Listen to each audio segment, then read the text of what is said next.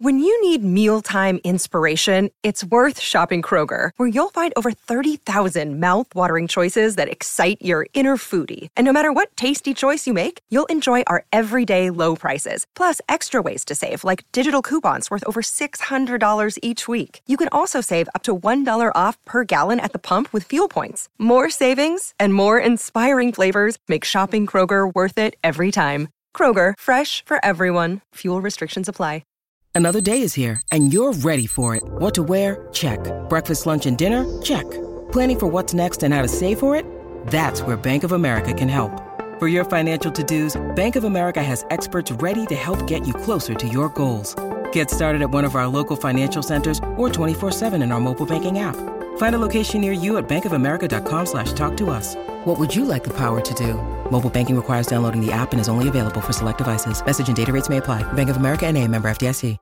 Hola, esto es New Books Network en español.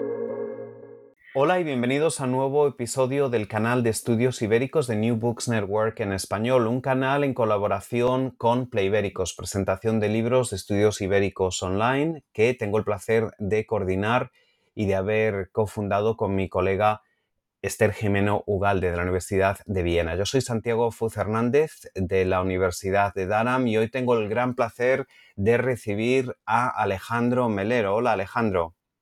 Hola Santi, encantado de estar aquí.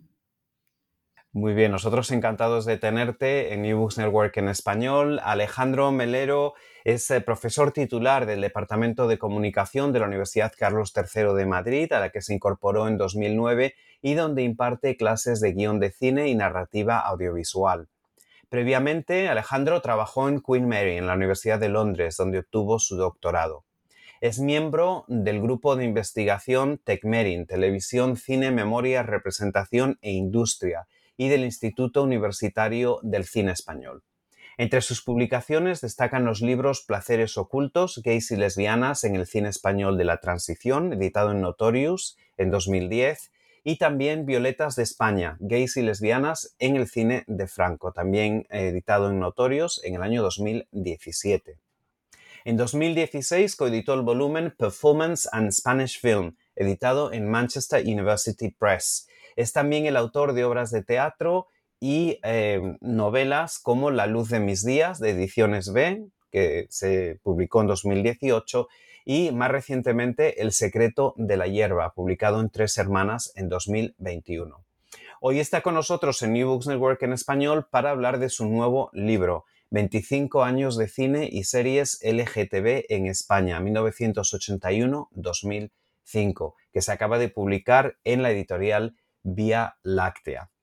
Pues bueno, como decía, muy bienvenido Alejandro a New Books Network en español y como acabamos de escuchar, llevas muchos años investigando el tema de los personajes LGTB en la historia del cine español, con especial énfasis en el franquismo y en la transición, en dos volúmenes que son sin duda indispensables para cualquier estudioso o interesado en este tema.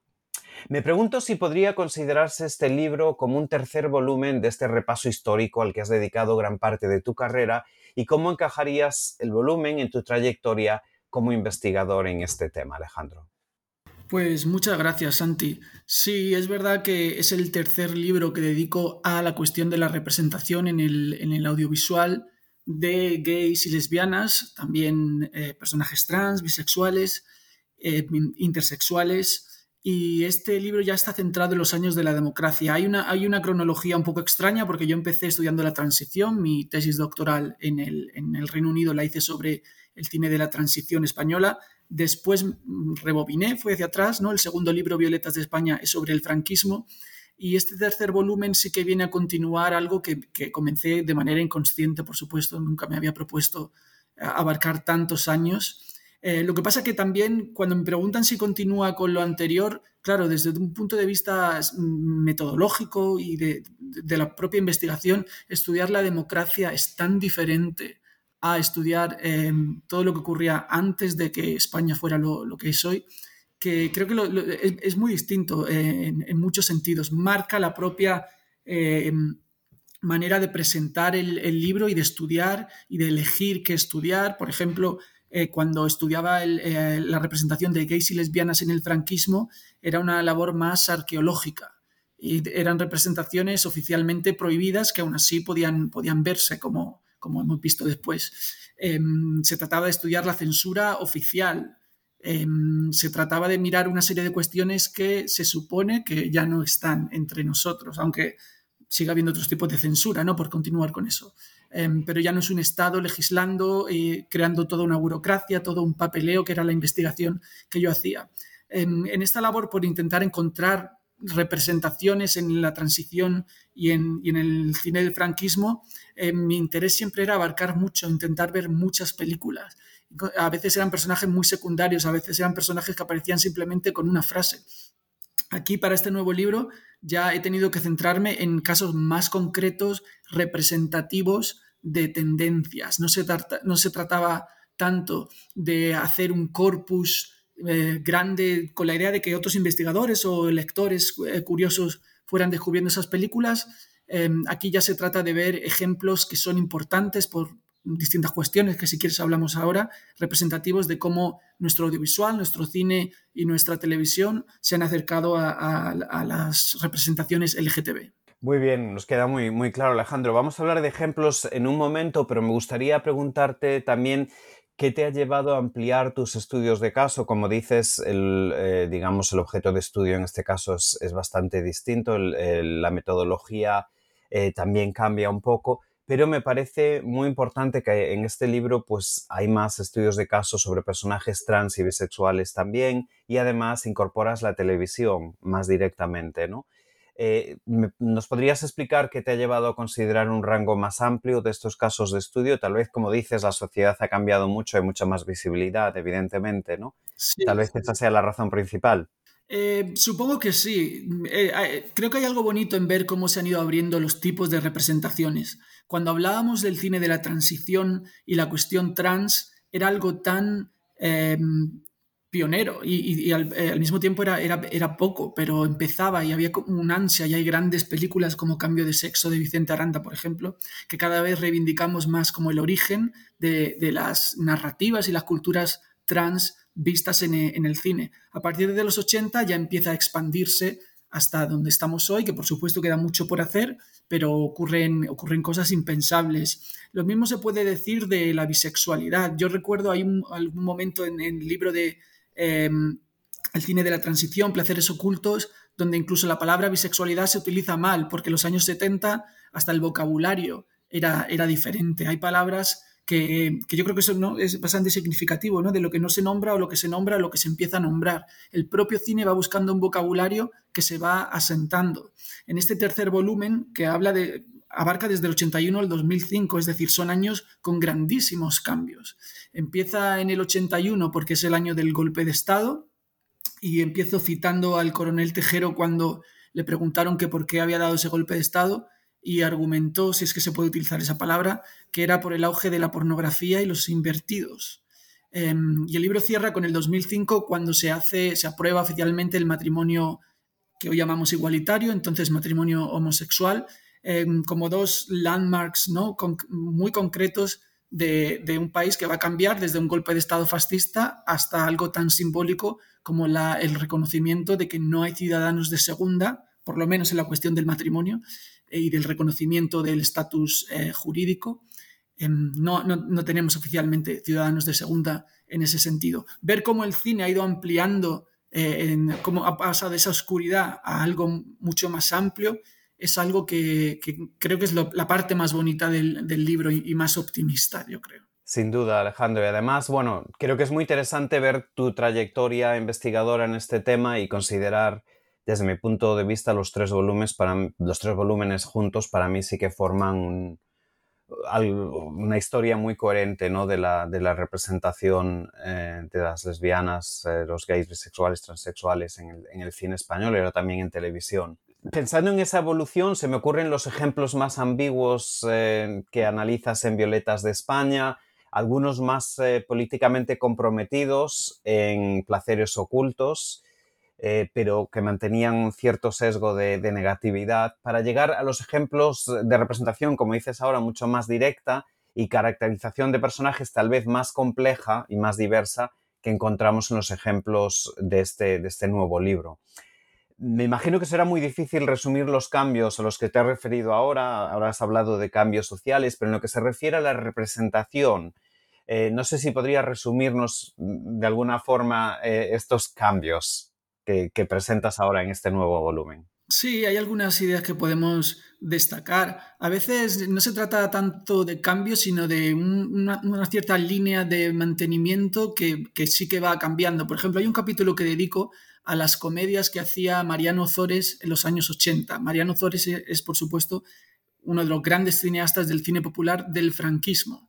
El franquismo, han dicho muchos autores, tuvo una muerte biológica. Solo acabó cuando murió el dictador. Pero lo mismo ocurrió para la gente que vivía el franquismo. Entonces, un director que podemos llamar franquista como Mariano Zores siguió haciendo películas hasta que ya la, edad o la propia industria ya no se lo permitió. Eh, observar los mecanismos de la, de la comedia popular en los 80 con los mismos intérpretes, los mismos guionistas, los mismos creadores que la habían hecho en los 60 y los 70, eh, es muy significativo y, vas viendo eh, en los ejemplos que yo analizo, hay casi una disculpa o una, un esfuerzo por adaptarse a lo que la modernidad de los años 80 pedía.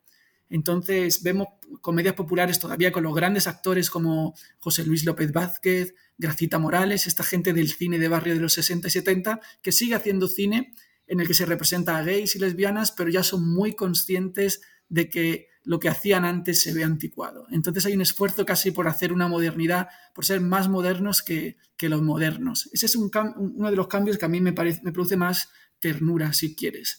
Y luego, eh, por seguir hablando de cambios que son constantes, algo que yo en mis otros libros notaba era como el cine de autor incluso el cine de autores de izquierdas como Bardem, no era necesariamente más progresista a la hora de representar a las minorías sexuales.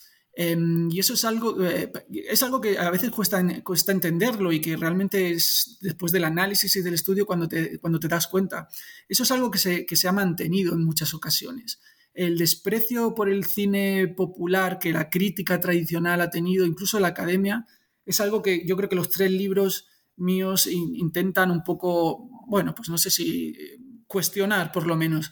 Y en este tercer volumen también hay un énfasis muy grande en el, en el cine popular, en la comedia, pero no solo la comedia, también el cine erótico y, cómo para estudiar la importancia que han tenido estas películas a la hora de representar la variedad del comportamiento em, y de, la, de, la, experiencia humana, si quieres, y me permites que me ponga trascendental. Son, son, a veces son oportunidades estas películas em, para llegar donde los autores más oficialmente más comprometidos eh, se encontraban repitiendo patrones de, de, otras películas que ya habíamos visto o de, o de ellos mismos. Entonces eso, sí que veo también un esfuerzo por ir em, adaptándose a esta idea de la modernidad que a partir de los 80, sobre todo a partir del éxito de Almodóvar, se convierte en el audiovisual español casi en una, en una imposición. El ansia por, mm, si no eres moderno, por lo menos parecerlo. Y en ese, en ese discurso entra, em, hay un espacio muy grande para que autores, escritores, directores con intereses en tratar la cuestión de LGTB encontraran ahí su hueco. Bueno, te he lanzado dos ideas, hay bastantes más como Perfecto, está muy, muy, muy, muy, detallada la respuesta. Gracias, Alejandro. Vamos a adentrarnos, si te parece, un poco ya en los eh, estudios eh, concretos, en los eh, casos que tratas en tu libro. Y bueno, pues el libro se divide en ocho ejemplos concretos que aprovechas para ilustrar la representación de personajes y tramas relativas a la transexualidad, al lesbianismo, la bisexualidad o lo queer. Eh, centrándonos en tres de estos estudios de caso durante los años 80, La caliente niña Julieta, vestida de azul y extramuros, ¿podrías explicarnos por qué podrían considerarse especialmente representativos de su tiempo? Sí, son tres películas em, bastante desconocidas. Ahora Vestida de azul se está reivindicando mucho como, como casi el origen del documental trans eh, español son películas que encuentro que son muy significativas de cómo era España en el primer lustro de los años 80. Eh, eh, por, ir tratando una una, Extramuros es una película de autor, de un gran autor, Miguel Picazo, uno de los grandes autores que hicieron avanzar más las narrativas sexuales durante el franquismo. Y es una película que tiene lugar en un convento con monjas lesbianas, que eso ya en sí es un, es un clásico del, es un género, un subgénero eh, de, desde los casi los 60, ¿no? Es el Nansploitation. Solo que esta es una película de autor. Es una película seria que adapta una novela súper seria y, casi mm, pedante eh, que pertenece al ciclo de, lo que era la ley Miró entonces que favorecía un cine de prestigio, que es un cine ya que venía con, con, el marchamo de... el intento de ser de prestigio antes de hacerse ya, ¿no? un cine para festivales pero que eh, de manera muy interesante, yo creo, Miguel Picazo lo que coge son los lugares del cine de Jesús Franco o del propio Ignacio Iquino, que es el director de la película La caliente niña Julieta, que es el ejemplo principal del capítulo primero. Em, es decir, esta idea de que no hay las fronteras entre el cine popular y el cine de autor son bastante más difusas de lo que en principio se puede pensar y que en esa fricción que se produce en esas fronteras es cuando los autores más em, comprometidos o los autores más inquietos, como Picasso, que desde luego lo era, em, encuentran la manera de explorar lo nunca visto o lo no visto tan eh, usualmente. Entonces, Extramuros, que es una película yo creo bastante olvidada porque no ha tenido mucha distribución después, pues nos presenta dos personajes, Carmen Maura y Mercedes San Pietro las interpretan, que son dos monjas que se quieren en una época en la que eh, era, era impensable. Y Vestida de Azul es una película que ahora ha estado muy reivindicada, sobre todo gracias a un trabajo mm, fascinante que ha hecho Valeria Vegas eh, y que continúa, porque ha, seguido. Eh, mm, es, una película documental que entrevista a una serie de personajes trans a principios de los 80, todos ellos, todas ellas dedicadas al, mundo del espectáculo. Em, y, queda. Eh, es interesante porque se recibió muy mal. Em, en, el, en el libro hay una pequeña investigación sobre cómo la prensa, incluso la prensa más progresista, trataba esta película y ni siquiera era capaz de distinguir entre transexualidad, homosexualidad. Te, refleja muy claramente la, ignorancia en la que, de un país que todavía había, que, realmente tenía ganas de aprender, ¿no? Estaba en proceso de, aprender. Y, como digo, eh, eh, realmente hay que dar la bienvenida a todos estos estudios que se acercan a Vestida de Azul. Ahora hay incluso un proyecto audiovisual están recuperando porque algunas de estas eh, entrevistadas en la película siguen vivas y se está haciendo, no sé si una secuela o una, eh, la segunda parte de la serie Veneno va, por ahí, va mirando eh, esta película. Y, creo que eso es genial porque lo que, lo que nos gusta la historia del cine español, no hay tantos, tantas ocasiones en las que un producto audiovisual vuelve, entronca o retoma un producto del pasado, un clásico si quieres, Em, para ver qué, qué, representó en su momento y, cómo lo vemos hoy. Entonces, eh, Vestida de Azul eh, en el libro está tratado como un, ejemplo eh, sublime del, documental testimonial de un, cineasta heterosexual, hombre blanco, pero que se interesa por poner la cámara delante de unas personas que no han tenido esa oportunidad nunca antes en el cine español. El cine de género da para mucho en tu, en tu, anterior libro, Violetas de España, Alejandro, y en este nuevo, tu estudio sobre Capullito de Alelí, de Mariano Ozores, y que titulas Adiós a la comedia del franquismo, me hizo pensar en la importancia de la comedia como un género clave para estudiar la evolución del personaje homosexual masculino en la historia del cine español, y también como reclamas en este capítulo la importancia del trabajo de Ozores en este sentido, lo cual tal vez podría sorprender a algunos. ¿Nos puedes explicar un poquito más eh, este capítulo y, este estudio? Sí, es un capítulo del que estoy especialmente feliz porque a mí la comedia eh, creo que ha sido fundamental a la hora de, la representación LGTB en nuestro audiovisual. Yo escribo comedia, yo consumo comedia. Creo que según ha ido avanzando la vida, lo que me he dado cuenta es que es lo que más llega al público. También esto que se dice siempre es lo más difícil de hacer y mi admiración por todos los creadores de la comedia, eh, desde Ozores a, Almodóvar, eh, es, inmensa. Em, es este capítulo se centra en esta agonía de un género que es la comedia popular del franquismo, que sobrevivió realmente hasta finales de los 90 eh, o mediados de los 90 en el cine y luego se pasó a la televisión, porque esta gente cuando Ozores, Vicente Escribá, grandes eh, de la comedia española, Lina Morgan si quieres, esta gente cuando ya el cine dejó de llamar sus puertas, continuó con mucho éxito en, la televisión. Entonces, esta, serie de discursos eh, sobre el gay amanerado muy a menudo, a veces reducidos al estereotipo, fueron enormemente populares desde, desde casi desde los 40, ¿no? pero sobre todo durante los 60 y los 70. Eh, la democracia, estos creadores, cuando llega la democracia y cuando ya llega un cine sin censura, con libertades y un público exigente, con otros gustos y otras eh, prioridades, gente como Ozores se dieron cuenta de que no podían continuar de la manera que habían estado hasta entonces, pero al mismo tiempo veían que había eh, grandes obras, Capullito de, de Alelí era una obra teatral que tenía mucho éxito entonces, que seguían gustando.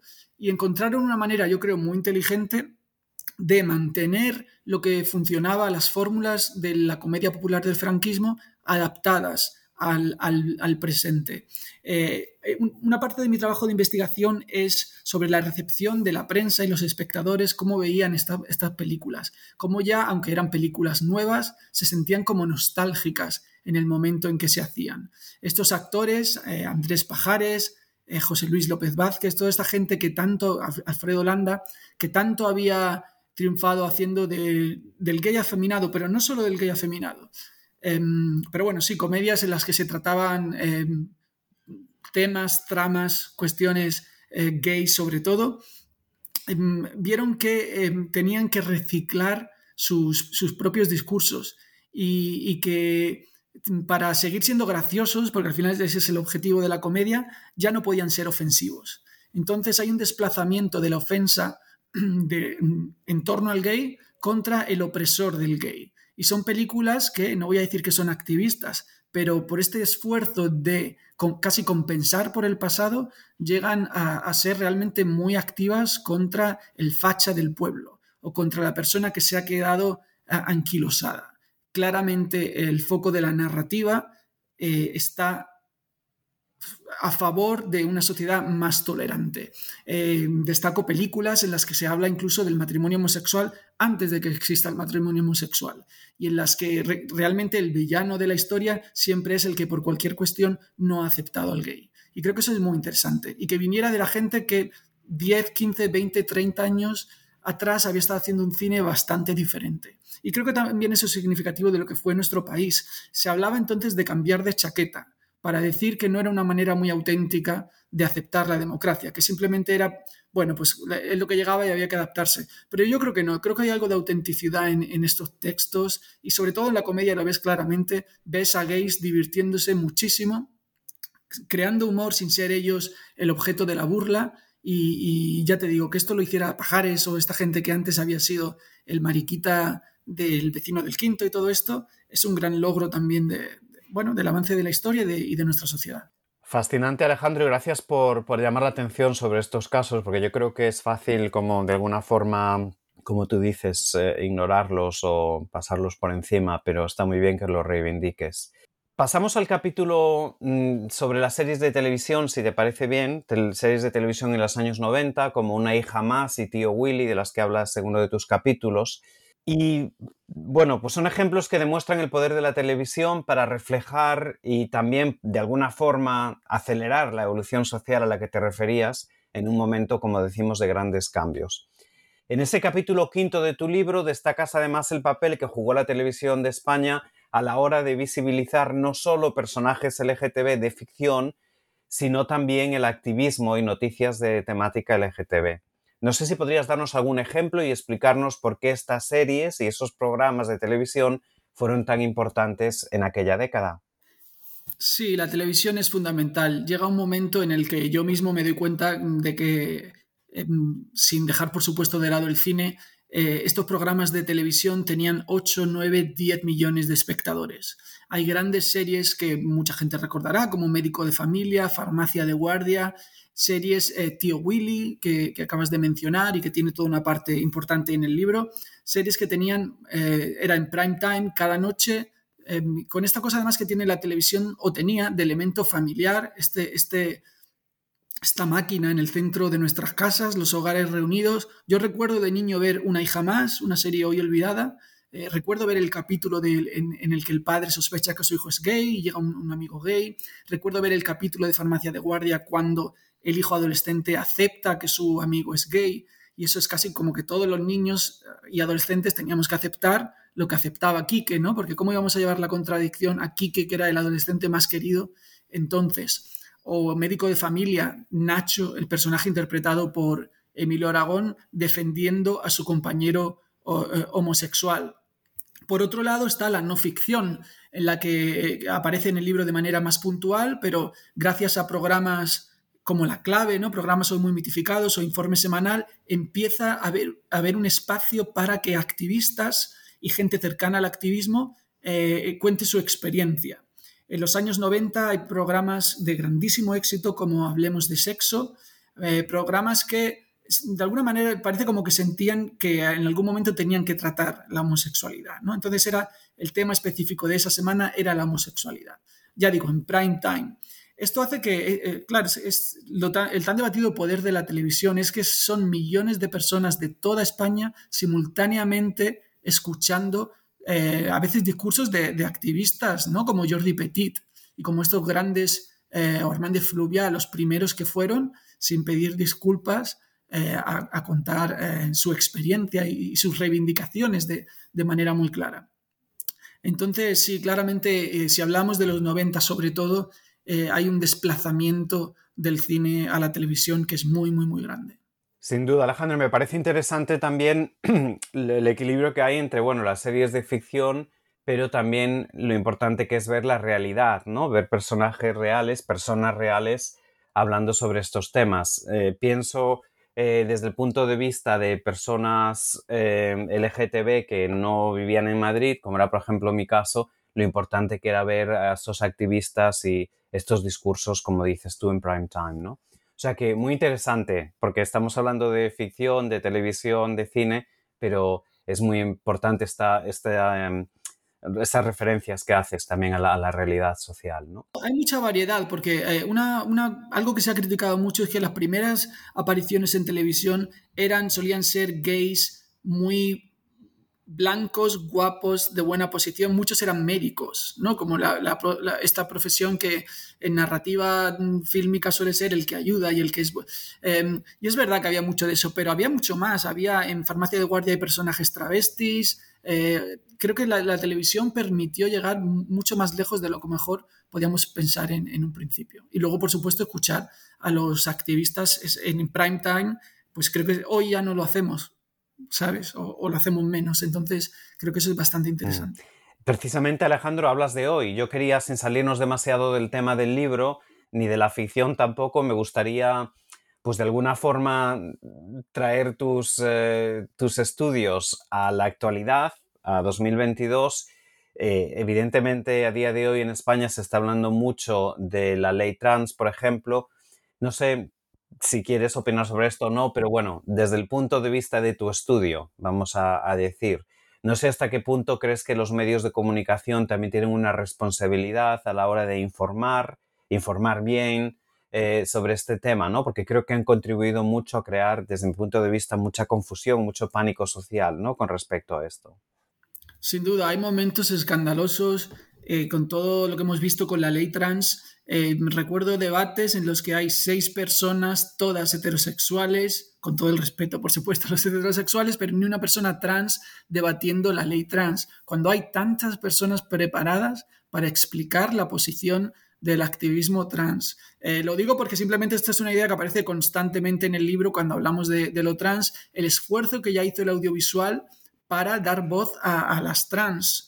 Em, incluso, eh, por supuesto, en los programas de divulgación, pero también en la ficción. Ahora el gran debate es, puede o ha sido, porque creo que ya está superado, ¿puede una, un actor, actriz no trans hacer de trans? Bueno, ¿por qué, ¿por qué hacerlo? No es que se trate de que puede o no pueda, es que hay trans actrices y actores que lo pueden hacer. Entonces, ¿por qué apropiarse de, ese terreno? Eh, eh, esto es interesante porque grandes ejemplos de nuestro cine, por ejemplo, La Ley del Deseo, que es un clásico incontestable y una película maravillosa, pues una de las grandes interpretaciones de Carmen Maura es haciendo de mujer trans, que hoy lo veríamos con, con otros ojos. Pero ya existía, mm, ya te digo, desde finales de los 70, principios de los 80, por lo menos una parte del audiovisual ya está muy interesado en dar voz y en escuchar a, las trans, sobre todo mujeres trans. Entonces, entonces eh, ahora con este debate en el, que yo creo que se las ha silenciado tantísimo, a veces incluso desde posiciones de esto que se llama fuego amigo, eh, pues creo que estaría bien reflexionar sobre la historia ¿no? de la voz trans y lo difícil que ha sido em, que encuentren un hueco, incluso en, algo tan evidente como hablar de sus derechos. Hay, que, sus derechos son lo primero escuchar qué necesitan, ¿no? cuáles son sus necesidades. Entonces, el audiovisual eh, español ha sido terrible en los últimos meses. Eh, yo había momentos de, de verdad desconectar porque digo, no, no me interesa nada este debate en el que hay seis personas que están repitiendo lo que han leído en Twitter que su partido político o que ellos creen que es, que es la posición de su partido político. La desinformación ha sido muy grande por no ir realmente a escuchar a las personas trans. Pues de alguna forma relacionado con esto, Alejandro, pero al mismo tiempo desde otra perspectiva casi contraria, ¿no? En tu libro hablas del hermanamiento que hay entre los estudios queer y los estudios de televisión. Eh, yo no sé si tienes alguna opinión sobre por qué se da este hermanamiento del que hablas en, tu capítulo quinto, de hecho. Em, ¿Tienes algún, algún punto de vista que puedas compartir con nosotros sobre esto? Sí, yo creo que claramente la televisión es este caballo de Troya que entra en, el hogar. no sé cómo qué va a pasar con esto porque ya los hogares son cada uno con su pantalla en su habitación. Pero en el mundo en el que tú y yo crecimos, la televisión era... Em, eh, yo creo que había pocas maneras de entrar al corazón de una familia como, como la televisión, sobre todo en la época en la que primero había dos canales, luego tres, luego seis o cinco.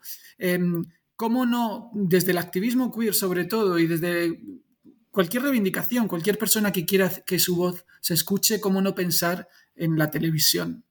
Mirando la televisión de los 90, que es sobre todo lo que mira este libro, porque también mira algo de los 2000 y de los 80, pero sobre todo la, época de las cadenas privadas ¿no? y de la gran explosión de la televisión que se convirtió en una de las industrias más importantes de nuestro país, ahí ves claramente el interés de la televisión por, tratar una gran variedad de temas. Era, era una época muy competitiva y una época en la que la propia industria tenía una necesidad muy grande de dar más y de que si Antena 3 estaba haciendo esto, Telecinco tenía que hacer esto, pero mejor. Entonces, esa competitividad completamente capitalista y completamente, no nos olvidemos que son grandes medios em, los que, de los que se puede decir cosas terribles, pero esa competitividad fue muy buena a la hora de crear o de arropar estas narrativas que venían de, a menudo de, nuevas generaciones de creadores que, querían contar ¿no? sus experiencias o las experiencias de, gente que conocían.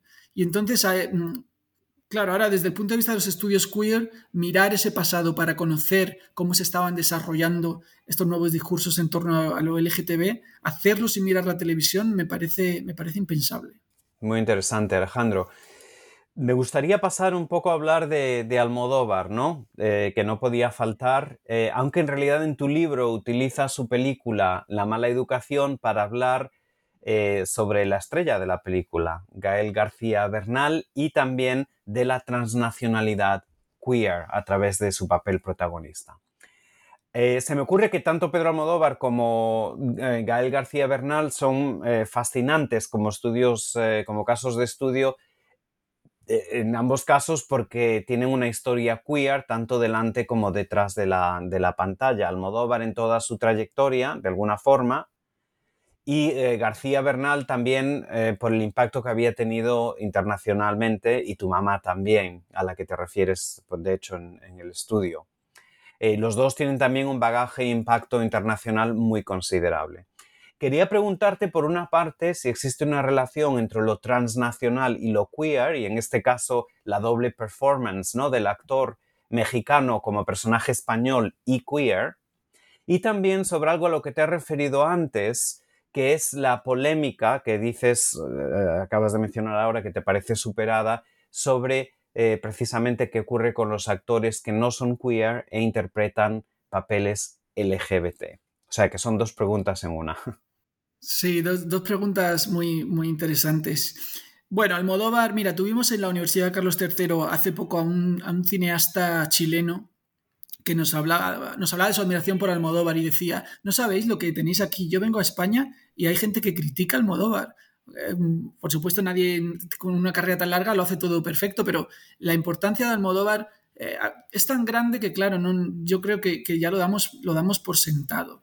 Obviamente, en un libro que trata eh, lo LGTB en los años 80, 90 y 2000, Almodóvar tenía que tener un papel central eh, la elección de la mala educación para mí es una cuestión fetichista, si te tengo que confesar, porque es, una película, yo creo que es de las mejores eh, y de las más significativas de lo que él, no sé si es de lo que él ha dado o de lo que a él le hubiese gustado dar como cineasta. Es una película profundamente clásica porque es un cine negro de los de Hollywood de los años 40. Y luego creo que ofrece tantas lecturas cada vez que, que la ves y contribuye a tantas tantos debates. Em, como tú has dicho, mi interés en este libro es ver cómo eh, Gael García Bernal, un actor mexicano, tiene que hacer de un español que hace de un hombre que finge ser otro, que finge ser un, su hermano que era travesti o trans. Em, entonces se ve todo un proceso de pura performance en la que un actor tiene que convertirse en español y en queer, si quieres. Em, eh, recojo muchas entrevistas de Gael García Bernal, de Pedro Almodóvar, sobre el proceso de cómo convertirse en español. ¿no? Por ejemplo, Gael García Bernal cuenta cómo imitar acento de, las actrices de Almodóvar.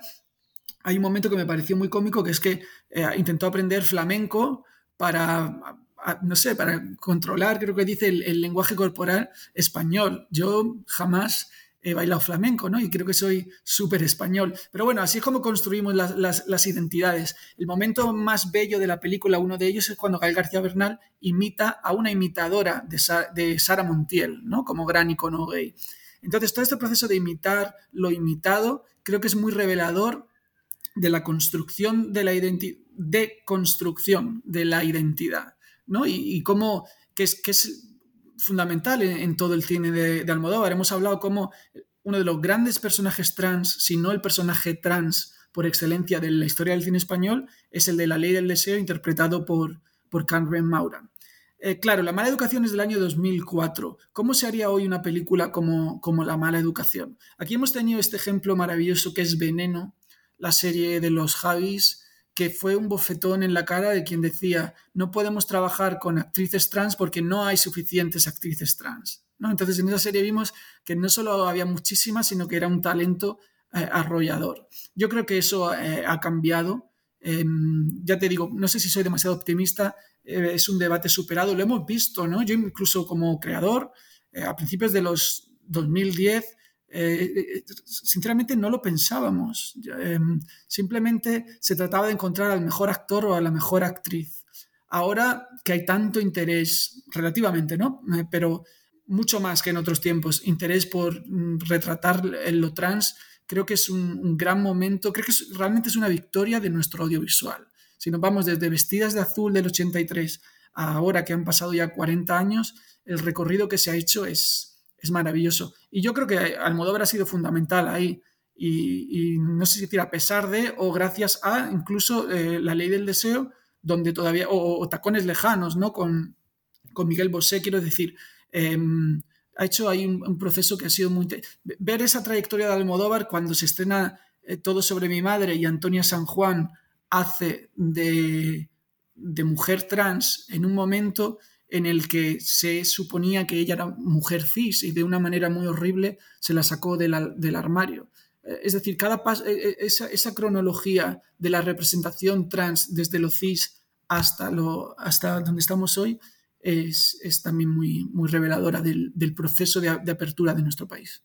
Gracias, Alejandro. La verdad es que, bueno, podríamos hablar de ese tema mm, el resto de la, entrevista, ¿no? Pero me, gustaría avanzar un poco con el libro y llegando ya al capítulo final sobre el que tengo varias preguntas, eh, que lo dedicas a la película Reinas. Y hablas de Reinas como ejemplo de película pedagógica que ayuda al público general a entender cambios tan importantes para los gays y lesbianas en España como fue la legalización del matrimonio igualitario, ¿no?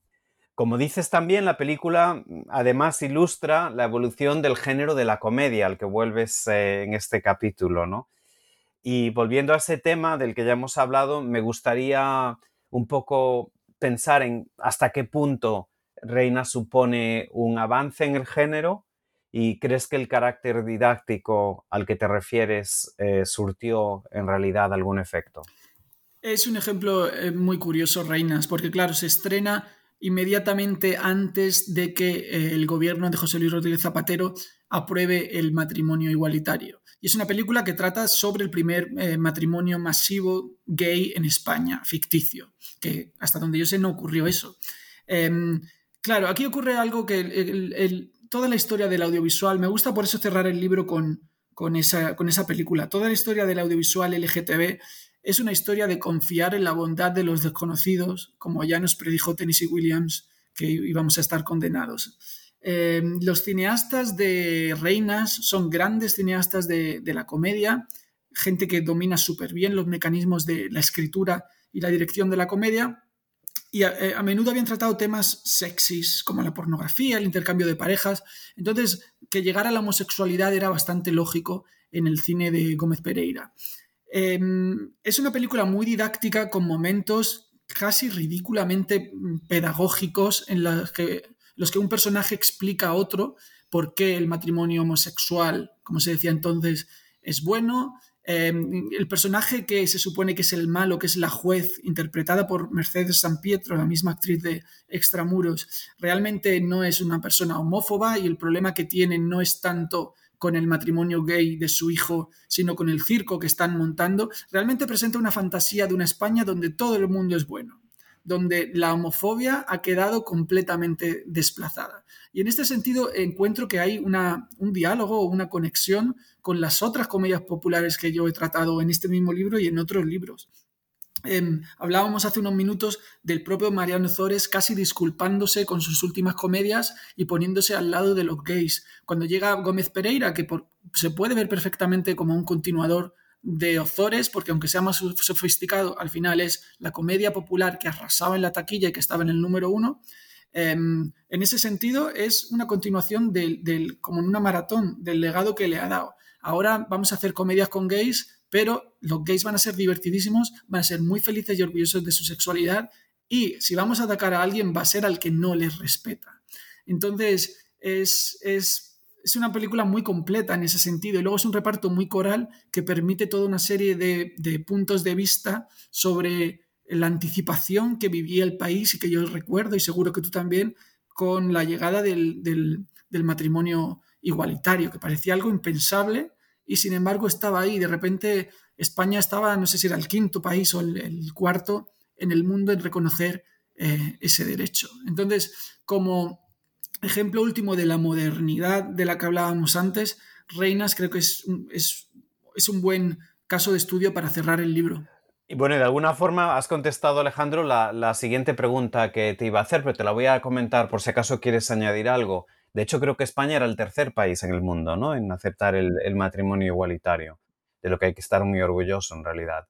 Eh, Richmond Ellis, al que citas en tu, en tu capítulo sobre reinas, dice que de alguna forma la mayor visibilidad y aceptación de historias LGTB en el cine y en la televisión sirven como metáfora de la estabilidad democrática y el verdadero cambio social en la España de las últimas dos décadas. Yo creo que, bueno, Reinas es, como acabas de decir, un buen ejemplo de esto. No sé si tienes alguno más para compartir con no, nosotros. No, voy a ser muy original con mis ejemplos, pero eh, quiero volver a reivindicar al Almodóvar. Porque creo que, bueno, es lo menos original que puedes hacer es reivindicar al Almodóvar, pero creo que se le habla de tan buen director de actrices, tan buen director de comedia, tan buen eh, nuestro cineasta más internacional, eh, y a veces se le ha reprochado incluso eh, seguramente con motivo, su alejamiento del activismo. ¿no? Él mismo negaba su orientación sexual, eh, él tiene cine problemático, a mí también me encanta, pero entiendo que verla hoy es completamente problemática en cuestiones de género. Em, sin embargo, yo creo que, el compromiso de Almodóvar a lo largo, su propia evolución, es, es lo que ha hecho al país avanzar en muchos sentidos. Es como que si tenemos a este hombre haciendo este cine, tenemos que darnos un poco más de prisa para ir tan rápido como está yendo él. Reinas es el ejemplo de una película muy almodovariana, de hecho tiene escenas que parodian el cine, el cine de Almodóvar. El, legado de Almodóvar, eh, sobre todo, quiero hablar ya de su cine de Todo sobre mi madre, eh, hable con ella, lo que hace a finales de los 90 y en el principio de los 2000, un cineasta ya completamente maduro, que no solo ya no pide disculpas, sino que sabe que tiene control y que sus películas las va a ver em, muchísima gente. Entonces, en ese sentido, creo que em, hemos lamentado que no haya habido en España un legado claro del cine de Almodóvar. A lo mejor Félix Sabroso y Dunia o Alfonso Albacete, que son ejemplos que también te quería mencionar, son los ejemplos más claros. Pero yo creo que el, legado de Almodóvar está diluido, está diluido en pequeñas películas o grandes películas eh, como reinas que no, no hubiesen existido si antes él, Almodóvar, no hubiese llegado a donde llegó.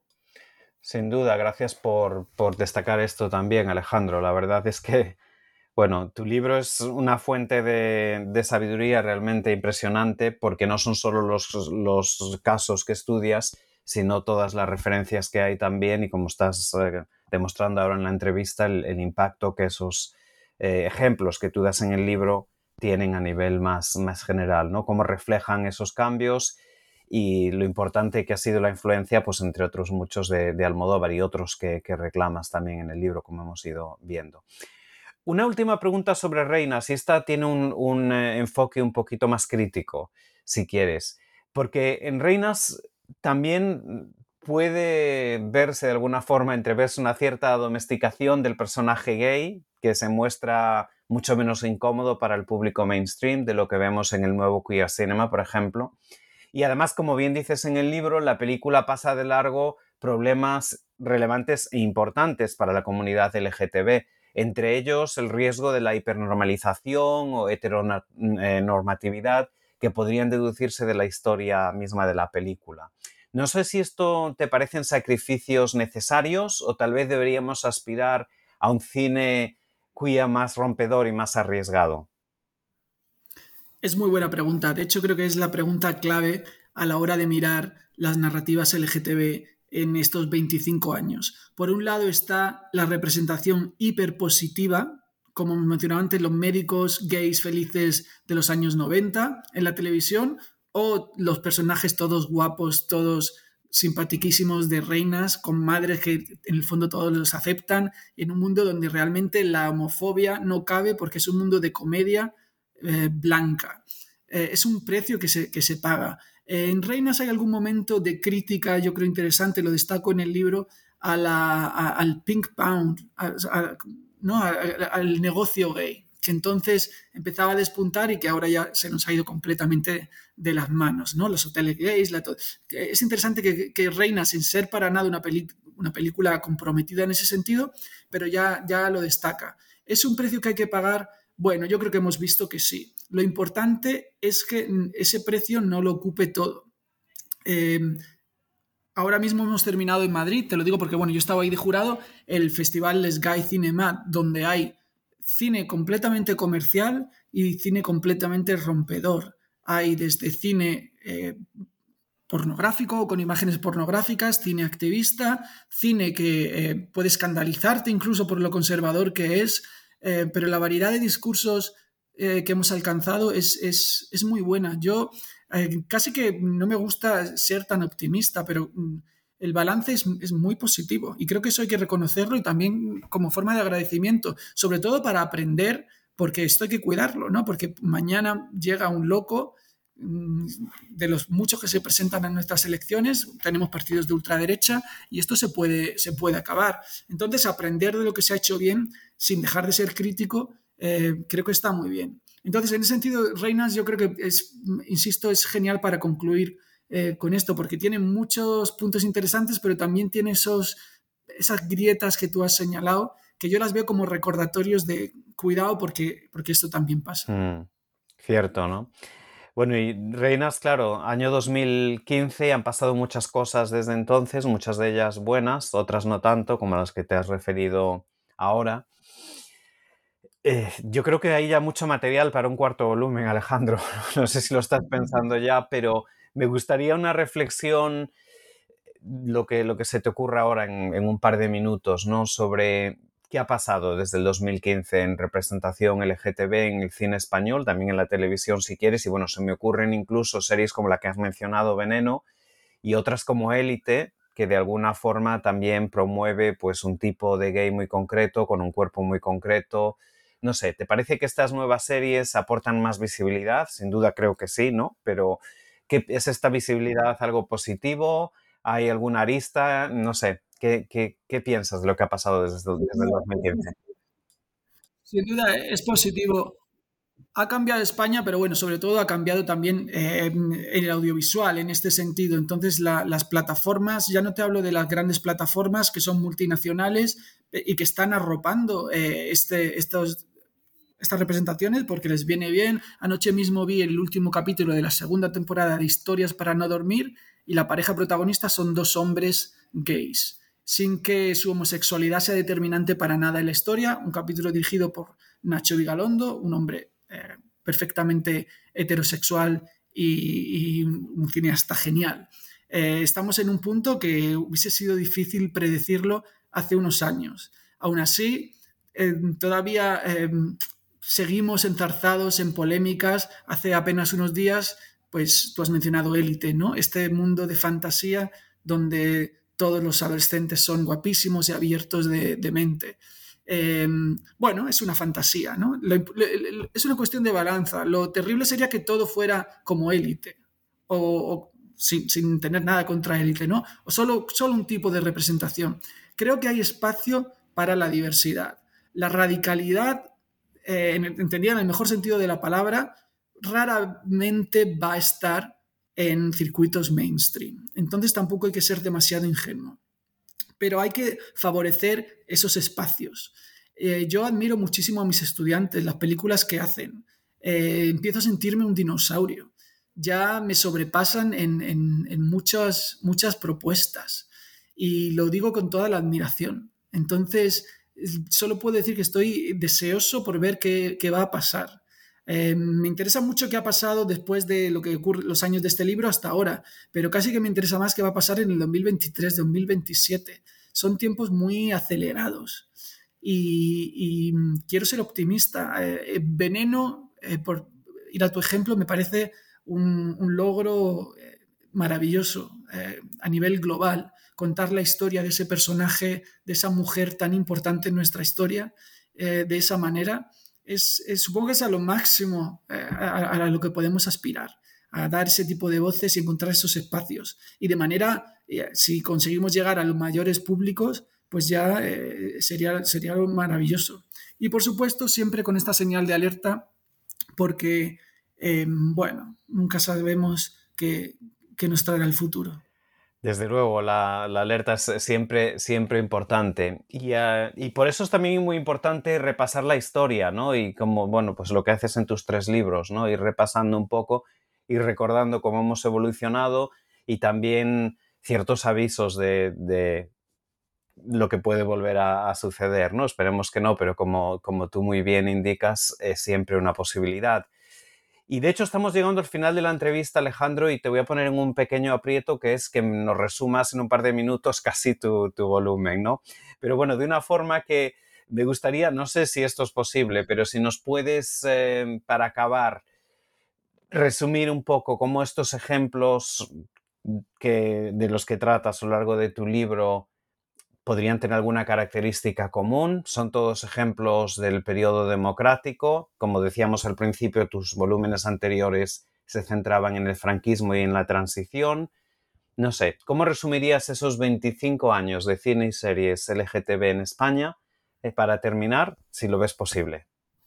Sí, bueno, yo te diría, si tengo que resumirlo, es, eh, es una mirada y un, un homenaje a estas películas que yo veía de pequeño o yo eh, empezaba a conocer y que fueron eh, cambiando nuestro país y reflejando los cambios que, iban ocurriendo. Eh, es un libro en el que se ha intentado mirar muchos géneros, muchos tipos de cine, desde autor a popular, como hemos dicho, comedia más sofisticada, comedia más popular. Y es un, y es un libro que intenta ver desde la perspectiva del audiovisual, que es tan válida o, casi más interesante que, que otras, qué ha ocurrido en nuestro país en 25 años que han sido fundamentales para el asentamiento de una democracia que es, que es fuerte y que es sólida, eh, pero que lo es porque respeta a sus ciudadanos y mm, no permite que nadie sea un ciudadano de segunda por su orientación sexual o por su género. Eh, ver el audiovisual es mi trabajo y sigo pensando que es la mejor manera de entender dónde estábamos y dónde estamos ahora. Y si hay una cosa que he aprendido con mis libros y con mis alumnos y con mi propio trabajo, es que cuando conocemos nuestro pasado, nuestro presente es mucho mejor. Todo es más fácil, nuestras vidas son más felices si reconocemos que esto que nos pasa se parece a algo que ya había ocurrido antes o que alguien lo había contado de alguna manera hace unos años. Entonces este libro es una pequeñísima aportación a la construcción de estas historias sobre sobre nuestro país y sobre dónde hemos estado y, cómo eso nos ha hecho llegar a donde estamos ahora. Pues bueno, más que una pequeña contribución, yo diría que es una grandísima contribución, Alejandro, al igual que tus otros dos libros, y realmente es que tienes una obra de investigación que no se limita, por cierto, a estos tres volúmenes, ni mucho menos, pero que sí en conjunto eh, supone para mí una de las aportaciones más importantes que hay en estudios LGTB en España y sobre todo estudios de cine. La verdad es que gracias por todo este trabajo y por este gran libro, 25 años de cine y series LGTB en España, 1981-2005, que acaba de salir publicado en la editorial Vía Láctea, que desde luego recomendamos a quienes nos escuchen. Y además, esta entrevista en sí ha sido también una muy buena oportunidad para hablar contigo y también recordar todos esos momentos tan esenciales en la historia reciente para las comunidades LGTB en España. Pero antes de irnos, Alejandro, me gustaría que nos hablases de tus proyectos actuales. ¿Qué tienes eh, entre manos? ¿Qué estás planeando? Porque siempre estás haciendo un montón de cosas, no solo en tu carrera académica, sino también como creativo, como escritor. No sé si quieres compartir con nosotros tus trabajos más inmediatos y algún proyecto, tal vez más a largo plazo. Bueno, ahora estoy muy, eh, muy entretenido eh, buscando historias de cineastas gays del franquismo que eh, son bastante desconocidos. Estoy investigando el trabajo de Pedro Balañá y de una serie de cineastas que son súper interesantes, que a lo mejor solo tuvieron una película, un cortometraje o a veces ni eso. Entonces sigo viajando por el tiempo, ahora estoy mucho en los años 60. Y luego, como tú has dicho, también llevo paralelamente esta carrera de escritor y de dramaturgo. Si seguimos con la obra Clímax en el Teatro Alfil, que es otra comedia, quiero pensar, de celebración de, diversidad. Y además eh, estoy en, en mitad del proceso de una novela que espero que pueda salir a principios del 2023. Así que ya ves que yo no me aburro. Desde luego que no, Alejandro, y por esa razón mm, estamos muy agradecidos de que nos hayas dedicado esta hora entera para hablar con nosotros de tu fantástico libro.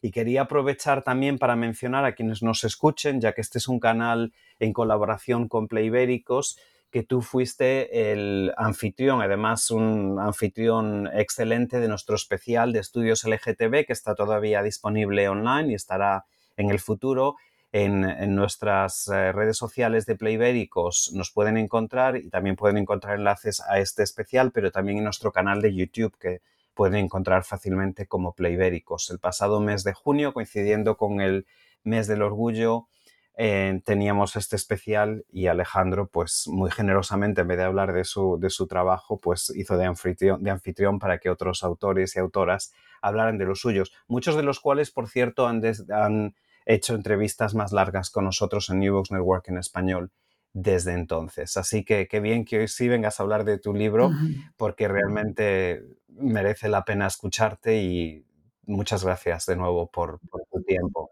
Nada, Santi, es un placer siempre hablar contigo, así que yo encantado.